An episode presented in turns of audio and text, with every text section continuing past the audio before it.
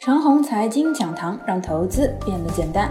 各位亲爱的听众朋友们，下午好，欢迎收听今天的收评。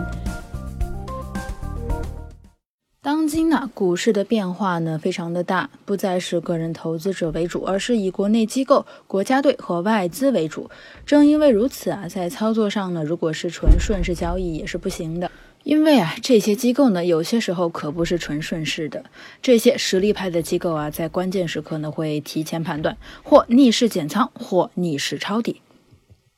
顺势交易的做法是根据盘面的迹象和趋势来交易。说的简单点呢，即盘面强势则跟进，盘面疲弱则卖出或者回避。就个人来说啊，为何有时候我看多和抄底会被骂呢？主要都是因为啊，他们呢看眼前盘面跌的风声鹤唳，有时候我减仓的时候呢，为何也要被骂呢？因为啊，当前的盘面却涨得热火朝天。总之啊，骂我的人呢，仅仅是根据眼前的盘面，缺失前瞻的眼光，仅此而已。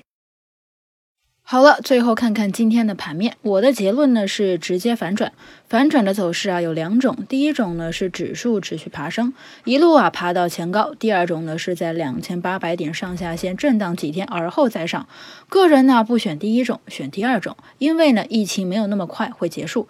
如果疫情快速结束，那么就将是第一种。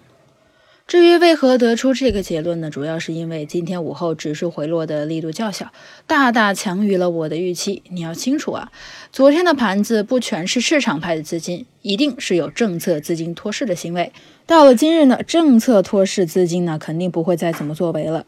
同时呢，昨日抄底的资金今日必然会贪图短线利润而选择有所退出，如此呢很可能引起午后盘子深度回落。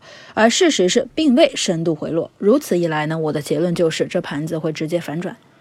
以上就是我们今天的全部内容，祝大家股票涨停。